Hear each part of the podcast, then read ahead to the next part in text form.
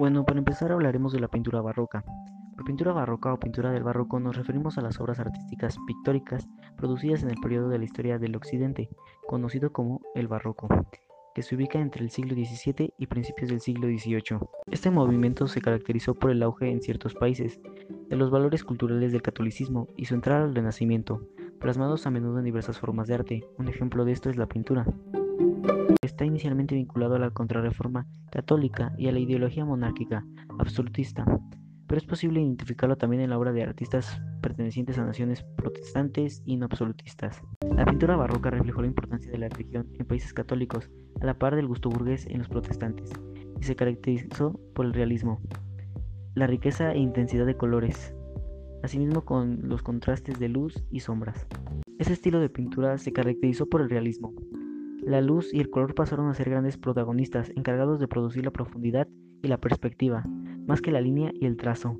Las formas fueron particularmente abundantes y la pintura se llevó de volumen y detalle, en lo que para muchos constituyó en el dominio total de técnicas pictóricas. Bueno, yo les voy a hablar sobre la escultura barroca.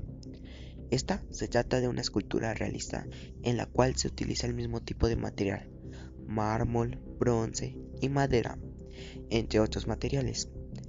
Esta se caracteriza por ser de una gran variedad de temas, como los mitológicos, funerarios, pero sin embargo predominan los temas religiosos. También destaca ya que la mayoría de arquitecturas representaban el desnudo en su estado puro. Dos de las esculturas más sobresalientes son la estatua del jardín barroco y la Magdalena penitente. Bueno, a continuación mi compañero Luis va a hablar sobre la arquitectura del barroco. La arquitectura barroca es un periodo de la historia de la arquitectura que vino procedida del Renacimiento y del manierismo. Se generó en Roma durante el siglo XVII y se extendió hasta mediados del siglo XVIII por los estados eh, absolutistas europeos estos para crear conjuntos artísticos teatrales y exuberantes que sirviesen para ensalzar a los monarcas que los habían encargado. El barroco no solo se limitó al siglo XVII. A principios del siglo XVIII se desarrolló el estilo denominado rococo, que no siendo una pura continuación del primero, podría ser considerado la última fase de este. Algunas de las características de eh, la arquitectura barroca podrían ser bien que mantenían la simetría de la arquitectura renacentista. Columnas torcidas, muchas veces solo decorativas y no de soporte. Abundan las líneas curvas más que las rectas. Detalles de decoración altamente ornamentados. Sensación de movimientos en las formas. Torres y cúpulas o domos. Abundancia de ventanas. Ilusiones ópticas. Integración de la arquitectura y la pintura e interiores decorados con magníficos frescos en cielos rasos y muros. Estos representados obviamente por artistas, que bien podrían ser los siguientes.